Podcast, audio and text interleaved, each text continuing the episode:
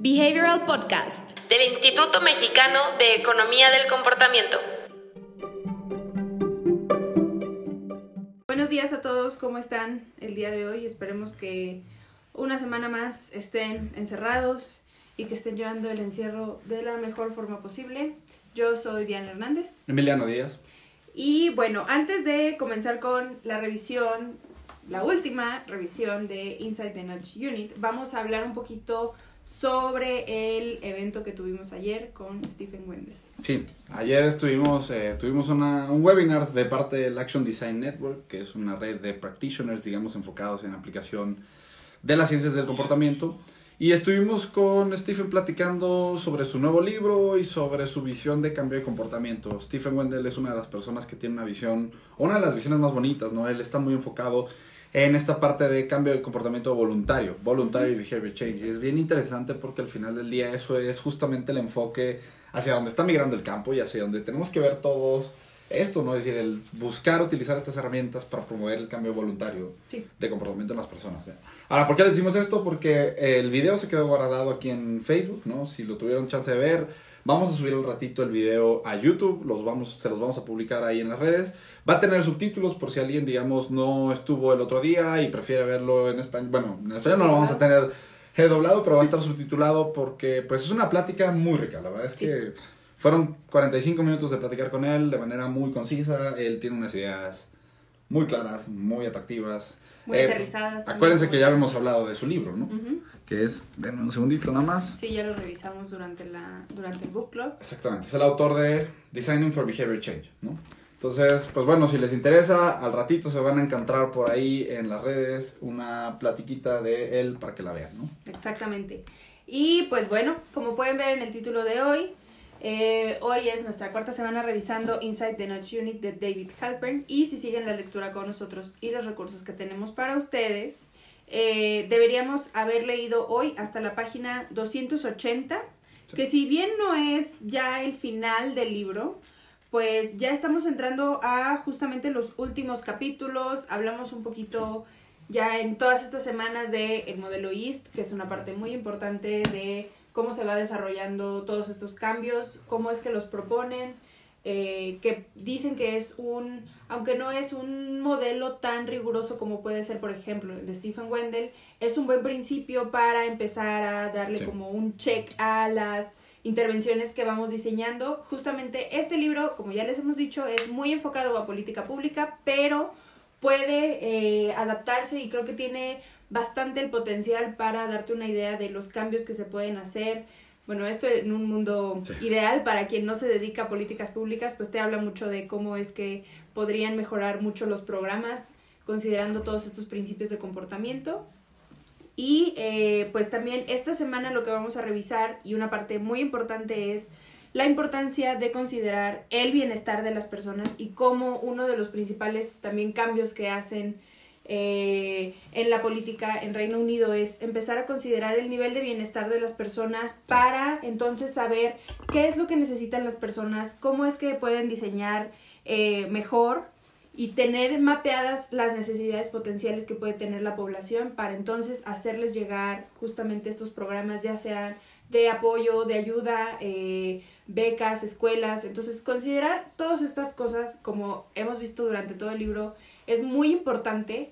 Lo único malo sobre este tema del bienestar, y lo dicen en el libro, es que es un poquito subjetivo, entonces depende mucho a quién le preguntes por su bienestar la respuesta que vas a tener y cómo vas a decidir por el tema más urgente para eh, empezar a mejorar la vida para las personas, pero pues de todas maneras sigue siendo un esfuerzo muy válido que al principio ellos pensaron que mucha gente se iba a burlar porque salieran a hablar sobre el bienestar y sobre que iban a hacer la felicidad de la gente una prioridad para empezar a diseñar políticas públicas, pero eh, lo fueron llevando de una forma en la que todo mundo, bueno, no todo, o sea, empezaron justamente desde adentro a promocionar esto y a promover esto y entonces ya eso fue cuando el mundo volteó realmente a considerar justamente el nivel, el nivel de bienestar de las personas y la importancia. Que aquí es muy importante, es decir, muy importante hacer la diferencia entre lo que es bienestar, como lo definen ellos, y lo que es bienestar, como se ha definido, por ejemplo, aquí en México por el gobierno recientemente, ¿no? Es decir, son conceptos completamente diferentes. No estamos viendo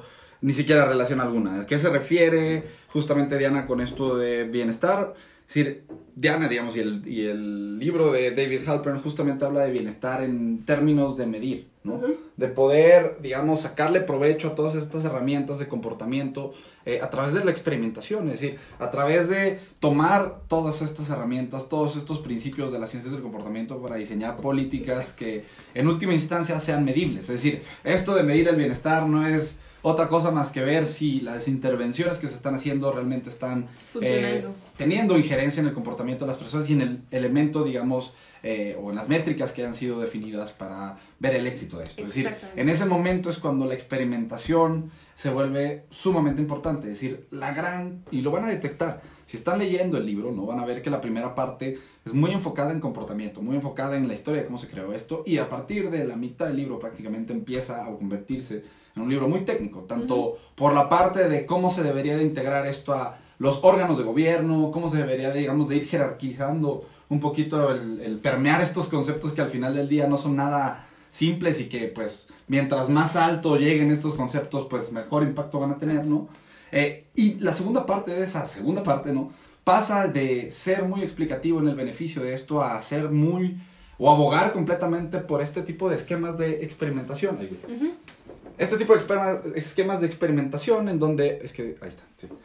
En donde se puede ver o donde, digamos, las personas que empezaron a trabajar con todos estos conceptos tuvieron la posibilidad entonces de tener un, una población que se ha dividido, digamos, en diferentes unidades. Eh, normalmente se dividen, digamos, de forma básica en control y un grupo de experimentación que al final del día es el grupo que va a recibir una intervención. Y lo interesante de hacer esta división es que, pues, a quien diseña una política, a quien diseña un producto, a quien diseña un servicio, a quien diseña algo, ¿no? Puede tener o puede acceder entonces a eh, los resultados de la interacción de dos grupos. Quien recibió eh, el estándar, ¿no? Quien no recibió ningún cambio y quien recibió o quien interactuó con esa nueva política, con ese nuevo servicio, con ese nuevo mensaje. Ahora, el atractivo de esto y de integrar justamente esto al enfoque de, comportamiento, como dice Halpern, es darle las piernas. Es decir, es muy fácil verle el valor a entender la psicología de las personas, es muy fácil verle el valor a todos estos conceptos que se han utilizado para empujar a las personas a pagar, ser más sanos, etcétera, etcétera. Es decir, eso es como la cabecita del, del, del robotcito que estamos construyendo. Para que ese robot tenga, digamos, tracción, para que ese robot pueda ser, digamos, ejecutado y pueda ser, digamos, eh, o puede extraer valor, ¿no? El, trabajar con eso, tiene que tener esta parte. Es decir, todas esas intervenciones, el decir, vamos a mandar este mensaje. Esta carta, ¿no? Todo eso tiene que pasar por esto. Es decir, una carta tendría que ser comparada, ¿no? Contra el estado actual. Y si ahorita se está mandando una carta, tendremos que aislar a un grupo de personas, ¿no? Eh, mantener a esas personas extra, eh, externas completamente a la intervención y poder, en última instancia, medir y contrastar. Exacto. Exacto, justamente esto nos va a ayudar mucho a entender que las experimentaciones a veces no son tan difíciles ni tan aterradoras como puede llegar a sonar como experimenta tu intervención o experimenta y mide tu cambio eh, de contexto en las personas. Este diagrama nos puede ayudar mucho, que aquí también lo pueden encontrar y bueno, lo pueden encontrar en todos lados como Randomized Control Trial. Em, entonces, esto justamente, este mapa, que es más o menos el mismo que nos presentó Emiliano, pero para que lo vean en el libro, eh, nos ayuda mucho a ver y a medir justamente el impacto de las intervenciones para eh, refinar, no tanto para medir y contrastar el, el, impacto de las intervenciones, sino también nos puede ayudar para eh, refinar nuestras intervenciones que sí funcionan, cuáles son las que no, entonces cómo podemos ir haciendo un poquito más potente las intervenciones a las que exponemos a la gente, ¿no? Correcto. Y pues nos, nos, da medición de impacto. Una cosa muy importante nada más para agregar aquí, ¿no? Es decir, este, este esquema de RCT es el más popular para política pública, ¿no? Es decir, prácticamente, y para investigación, prácticamente el 70% de las experimentaciones que se llevan en campo se hacen a través de un esquema de eh, pruebas de control aleatorias, ¿no? Ahora, hay otros esquemas muy potentes ahorita que también se pueden utilizar, es decir, A-B testing, ¿no? Este, este esquema digital de mandar a las personas a diferentes pruebas también es básicamente una prueba de control aleatoria hecha, hecha digital, ¿no? Es decir, hay diferentes maneras de estar experimentando y también eso se refiere justamente a Halpern en decir, no tienes que ser un, eh, y no tienes que tener, digamos, el... Un background científico ni, ¿no? Correcto, no tienes que tener el rigor, digamos, de, un, de una persona que me impacto. Para todo. Es decir, obviamente como en todo, ¿no? Es decir, si tienes el rigor, pues Ayuda. mejor, es decir, va, va a ser más, más certera tu, tu resultado. Pero una de las cosas que también aboga mucho o, o- o presume mucho Halpern como un beneficio del BIT es la agilidad. ¿no? La agilidad, y justamente esta agilidad de saber que hay condiciones en las que no podemos replicar un RCT, pero podemos replicar un A-B test, ¿no? O podemos replicar un RCT en escala mucho menor. Y entonces al final del día no vamos a tener la certeza para publicar, digamos, en el journal, digamos, eh, cualquiera de los journals mayores de psicología o de economía, ¿no? Pero quizás vamos a tener completa certeza de si lo que estamos haciendo, o bueno, quizás no completa, pero certeza de que si lo Sí. que estamos haciendo tiene un impacto o no sobre las Está personas. yendo para bien o no, ¿no? O está yendo hacia algún lado, de, o sea, del todo. Y pues bueno, otro tema que también está ya en la lectura, en los, en los pasos finales de la lectura es cómo todo esto y cómo es que cambió este libro y Notch, que también lo tenemos por aquí en la biblioteca, y bueno, ya lo revisamos eh, con anterioridad, creo que está del otro lado.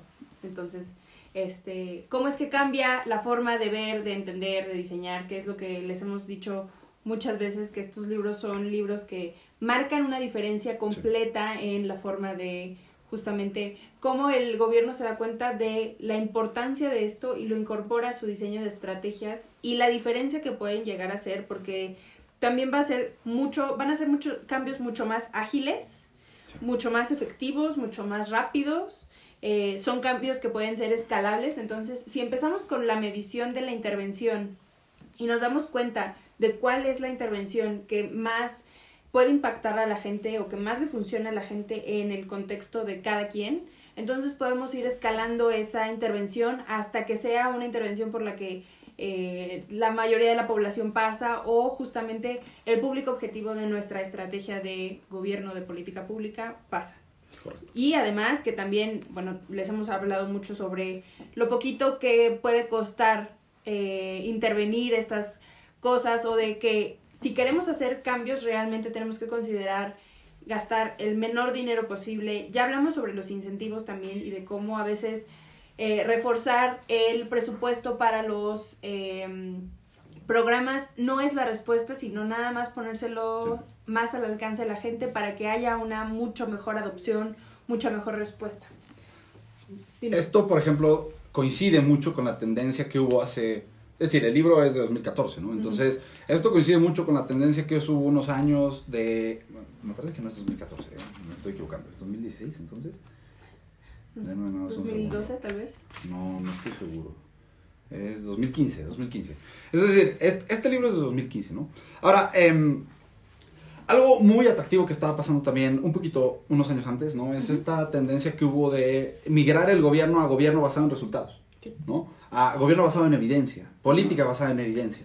Es, en esencia es lo mismo, ¿no? Es decir, es el, digamos, lo mismo en términos de medición, lo mismo Sí. en poder tener este esquema de lo que se haga se tiene que hacer primero probando y escalando eh, con base en buenos resultados. Si no y tiene solo buenos así, exacto. Exacto, si no tienes buenos resultados, se desecha. Si tienes buenos resultados, se escala. ¿no? Ujú. Entonces, hace mucho sentido, ¿no? Viene tomando un poquito esa escuela, ¿no? Lo único que hacen en este caso es decir, bueno, esta escuela de tomar eh, política basada en resultados se tiene que mantener en evidencia, ¿no? La única diferencia es que la evidencia, en lugar de ser evidencia, digamos, de lo que se hizo, ¿no? Que mucho era esta idea de what works, ¿no? Sí, Más que eso tendría que ser, o como lo plantea Halpern, es tomar eviden- eh, gobierno basado en evidencia de comportamiento. ¿no? Ujú. Un gobierno basado en evidencia tanto de investigación como de práctica de estos principios de psicología, digamos, interactuando con comportamiento de personas. ¿no? exactamente. Y aquí en Instagram, porque recuerden que podemos ver sus preguntas, están preguntando por cómo se llama este libro en español. Y tenemos una muy mala noticia, este libro no está disponible en español. Hay otra persona, Marco, que nos hizo favor de responderle, que cree que un empujón, pero el de un pequeño empujón se refiere más a notch, Sí. que es justamente esta palabra, pero nada más ese es el título. Y está escrito por Richard Thaler y Kassenstein, que ya hemos, incluso ya hablamos de él en el book club, pero ya hemos hablado de la comparación que existe entre este libro Sí. y Notch, que eh, aunque son libros muy ricos los dos y que te dan una idea muy clara de cómo es que en las dos partes del mundo se empezaron a integrar estas cosas y hacia dónde las personas lo estaban tratando de impulsar, Kassenstein a su manera, Richard Thaler a su manera y ahora David Halpern a su manera, que le suma mucho todo este tema de bienestar, que no viene en Notch, Sí. eh, y la forma de abordar los, eh, los temas. Entonces, em, sí son libros diferentes, Notch es un poquito más técnico, aunque justamente tal vez se deba a que fue escrito mucho antes que este libro, ¿no? Sí, y porque este, es, digamos, la diferencia también muy, muy fuerte es que este ya basa o está, está basado en cosas que se hicieron, ¿no? Y, y, digamos cosas que se hicieron con la unidad del grupo, es decir, todo esto también recordemos que es parte de la historia de cómo se fue for- formando el beat, ¿no? Exacto. Entonces, es decir, todo esto viene ya con un fondo muy fuerte de práctica, ¿no? La diferencia con el de Thaler y Sunstein es que Thaler y Sunstein todavía se quedan mucho en un elemento todavía muy teórico, ¿no? Es decir, ellos todavía fueron bandera muy al inicio, ¿no? Muchos de los de los ejemplos que ellos ponen sí son prácticos, pero no son prácticos realizados por ellos, son todavía compilaciones, digamos, de resultados. Aquí Halpern sí tiene, digamos, o muestra un acervo bastante grande de los experimentos, Ya miles de experimentos exactamente ya realizados por el BIG. Exacto, justamente Richard Thaler y Kassenstein se centran mucho en empezar a plantearse cómo es que podría funcionar mucho mejor el sistema de hipotecas, eh, la educación pública en Estados Unidos, de cómo es que la gente debería entonces vivir a tal número de kilómetros cerca de su mejor escuela y cómo es que deberían eh, tener todos el acceso a la misma eh, posibilidad de educación, cómo es que un gobierno puede empezar a construir un poquito estos sistemas mucho más amigables para que la gente no eh, deserte la escuela, no se quede al- a la mitad. Eh, también habla mucho de créditos, que es un tema que no, no se revisa tanto aquí. Eso es muy importante porque Reino Unido tiene una unidad muy fuerte de conducta financiera, ¿no? De hecho, es la autoridad de conducta financiera eh, F- F- eh, FCA, FCA, Ujú. Financial Conduct Authority. Eh, ellos están, digamos, o son parte del cuerpo de gobierno que protege. Me gusta mucho la labor que ellos hacen porque ellos protegen, digamos, a los usuarios de servicios financieros de los problemas que puedan ser explotados por el sistema financiero, los problemas de comportamiento. Entonces, ellos tienen un área de trabajo muy fuerte alrededor de créditos. De hecho, ellos impulsaron, por ejemplo, eh, hace, esto es más como anécdota, pero hace eh, unos años, ¿no? Aquí en México se, se estaba proponiendo, por ejemplo, el desatar, ¿no? El quitar o, o la Co- Comisión Federal de Competencia estaba eh, atrás de los bancos, porque los bancos hacen una práctica, bueno, no sé si la sigan haciendo, pero hacían una práctica muy mala de atar créditos eh, a un seguro de auto. Más bien, atar un seguro de auto a un crédito. Entonces tú ibas al banco a pedir tu, tu crédito para tu carro y entonces ellos te decían, va, perfecto, pero el único tema es que yo te voy a dar el seguro de este auto que está a un crédito, pero mira, yo soy bien buena onda, yo te pago el seguro de los cinco años que dura el crédito, nada más que tú me lo vas a pagar a mí. Entonces, prácticamente decir, no solamente te obligaban a contratar un seguro con ellos que venía con un sobreprecio de 200 o 300%, sino que además te financiaban ese, esa cosa, ¿no? Entonces, al final del día era impuestos sobre impuestos, es una súper mala práctica. Ahora, eso es una práctica común en el mundo, ¿no? Ahora, lo interesante de la FCA es que ellos eh, toman todas estas herramientas de comportamiento, toman todo este enfoque de comportamiento para proteger a los usuarios de servicios financieros. Se promovió una ley, pues fue haber sido 2012 más o menos, 2013, donde se obligó a Barclays a pagar miles de libras en, eh, digamos, eh, compensaciones a todas las personas que hayan contratado seguros con ellos y que hayan tenido un seguro atado a crédito desde 1985 a 2000 no sé cuánto, ¿no? Es decir, una multota, ¿no? Y es bien interesante porque ellos también se han concentrado mucho en hacer estos catálogos de crédito que al final del día unifican la forma en la que las personas son expuestas a estímulos de crédito y entonces ¿qué es lo que pasa? Limitas la cantidad de conocimiento que tiene que tener la persona, homologas y permites que el comportamiento de las personas sea un poquito más sano. ¿no? Informado. Más informado Sí, completamente. justamente esto de la competencia también es una cosa que se habla mucho, eh, tanto en este libro como en Notch, por ejemplo, pero en este libro me gusta mucho más el enfoque que le dan, porque creo que es mucho más práctico y habla sobre un... eh, habla en un lenguaje que mucha gente, mucha más gente puede entender sobre Sí. la competencia. Entonces te plantean justamente que si los bancos homologaran la presentación de las ofertas de crédito, entonces la gente puede entenderlos mucho más. Sí. Si te ponen en una misma, en un mismo formulario o bajo los mismos criterios, cuánto te va a costar el crédito, cuál es lo que, qué es lo que vas a pagar, cuáles son esas pequeñas letras chiquitas que a veces pueden haber. Entonces puedes tomar justamente la mejor o la decisión más informada para que pues puedas tener un crédito con el que convivas sanamente y si convives sanamente con el crédito lo pagas puntualmente y si lo pagas puntualmente todos ganan. Sí, ¿no? Y al final, es decir, eh, la onda de la protección a la persona puede ir en muchísimas maneras, ¿no? O sea, es decir, eh, financiera, todas las personas que estén, o sea, todos estos elementos de comportamiento al final del día son explotables por una empresa, son explotables por un sistema financiero. Sí. Entonces, es decir, eh, muchas veces, eh, y eso es una cosa muy triste de todo esto, ¿no? Al final del día, muchas veces estamos concentrados en ver estas herramientas como algo que usamos para vender más, ¿no? Sí. Cuando realmente, es decir, los reguladores tienen que entender estas herramientas, pero para proteger a las personas. Es decir, cómo limitas o cómo pones reglas de promoción de créditos para que entonces no se pueda sesgar a las personas cuando están eligiendo una tarjeta de crédito, ¿no? Es decir, cómo pones lineamientos de comunicación para que en los comerciales que se lanzan al mercado o a, la- las redes, digamos, no se utilicen estos principios de comportamiento que sabemos que se utilizan para sesgar, ¿no? Es decir, el valor de las herramientas es lo bonito de esto. Es una manera de pensar que te permite tanto fortalecer el producto, pero realmente decir, todos aquellos que están trabajando en Profeco, todos aquellos que están trabajando en cualquier elemento de defensa de consumidor, tienen que saber esto. Sí, tienen sí. que saber cómo equipar a la Porque si las empresas lo saben y lo están usando a su ventaja, entonces lo, ellos pueden tomar ventaja de la ventaja al incorporar todos estos principios y todas estas ideas para entonces regular a quien los está haciendo, a quien los está haciendo usar de una mala forma. Correcto. Entonces, pues bueno, en general recomendamos esta lectura, ya más o menos les contamos, sí la recomendamos mucho, si les gustó Notch, es un buen, eh, es un buen cambio de enfoque, es muy bonito también cómo se complementan los dos libros, o si ya leyeron este y tienen curiosidad de Notch, también es un libro bastante diferente, como les decimos, son dos enfoques Sí. entre europeo, americano e inglés, Sí. pues como que ahí van a haber algunos contrastes, pero al final están llegando hacia el mismo punto de cómo es que estos pequeños cambios tienen el poder de poder hacer eh, que las personas vivan mejores vidas y que puedan tomar decisiones mucho más informadas Correcto. con lo que conviven diariamente. Y pues bueno, el próximo libro, como ya les habíamos contado, va a ser Scarcity, que nos emociona mucho Sí. re- eh, revisar este libro. Es un libro mucho más corto que Inside the Notch Unit, como pueden ver, además de que está chaparrito. Este libro cu- cuenta con 351 páginas más o menos, mientras que Scarcity está en las 200, aunque tiene letras más chiquitas.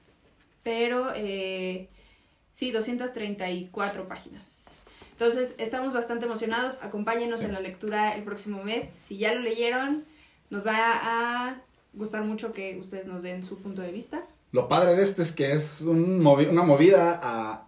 Es decir, una movida lateral de lo que hemos estado hablando, ¿no? Es decir, esto es un libro bien bonito, nos va a permitir también en adentrarnos en una faceta diferente del comportamiento, otra vez un poquito más alineado incluso con lo que platicamos ahorita, ¿no? El cómo tú, en este caso ya no regulador de competencia o regulador eh, comercial o, o de negocios, ¿no?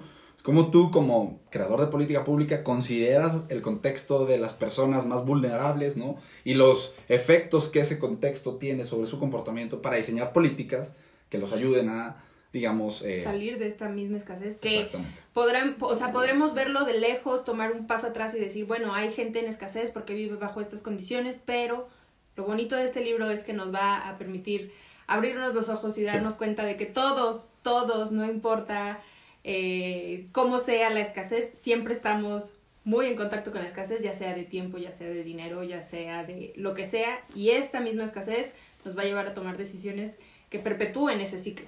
Y es un libro muy empático, o sea, te va a crear mucha empatía también para entender. Es decir, hay mucha gente que, eh, o digamos, hay muchas veces donde pensamos que las personas toman decisiones malas porque quieren, porque no saben, porque no tienen educación. Y lo que vamos a ver en este libro también es una visión completamente diferente. Es una sí. visión donde vamos a entender de manera muy empática también qué barreras y qué problemas de comportamiento están rodeando esas decisiones que nosotros desde nuestra silla decimos, ah, pues qué menso, ¿no? Ajá, ¿cómo, ¿cómo te metiste en ese esquema de créditos que te va a cobrar más? Sí. ¿O cómo es que la gente va a cobrar o a comprar sus electrodomésticos si saben que les va a costar tres veces mucho más caro Claro. que si solo lo compraran y ya? Entonces, Claro. sí, es muy, es un libro muy empático, como Sí. dices. Aquí tenemos un comentario de Alfredo Córdoba. Excelente video, muy Ah. buen resumen. Qué bueno que te gustó, eh, Alfredo. Y pues bueno, también tenemos que anunciarles que Scarcity es el último libro que vamos a estar revisando en el Book Behavioral Club. Sí. Al menos por ahora. Ya estamos preparando eh, el siguiente nivel, digamos, del contenido que les vamos a hacer llegar. Entonces, quédense muy pendientes porque les vamos a estar anunciando hacia dónde va todo ese- toda esta comunidad y todo este grupo. Y pues bueno, comparte este podcast con quien esté muy interesado en aprender sobre el bienestar de las personas. Que aquí tenemos otra sugerencia de lectura que es Stumbling on Happiness de Dan Gilbert. Dan Gilbert. Entonces, justamente si les gustó y les atrajo mucho la idea de cómo es que el bienestar de la gente puede ser subjetivo porque cuando la gente logre lo que ahorita necesita, entonces después se va como que a erosionar esa felicidad y esa sensación de bienestar y vamos a ir queriendo más y más y más y cómo es que las personas tienden a reportar eh, el mismo nivel de felicidad. Esto er- es, una- es un caso real, digamos que los americanos reportaban el mismo nivel de felicidad durante los últimos 50 años, aunque han pasado por guerras y conflictos, pero de todas maneras siguen reportando lo mismo. Entonces no importa casi casi el contexto de las personas porque al final se van a adaptar a ello y van a medirse eh, conforme a su perspectiva y todos estos temas. Entonces les recomendamos mucho esa lectura Sí. compartan el podcast y pues bueno, eso fue todo por el video de hoy. Nos vemos la próxima semana leyendo Scarcity, Sí. que está disponible en español. Ese sí. clases. Exacto. Entonces les recomendamos mucho, mucho la lectura. Nos vemos. Adiós.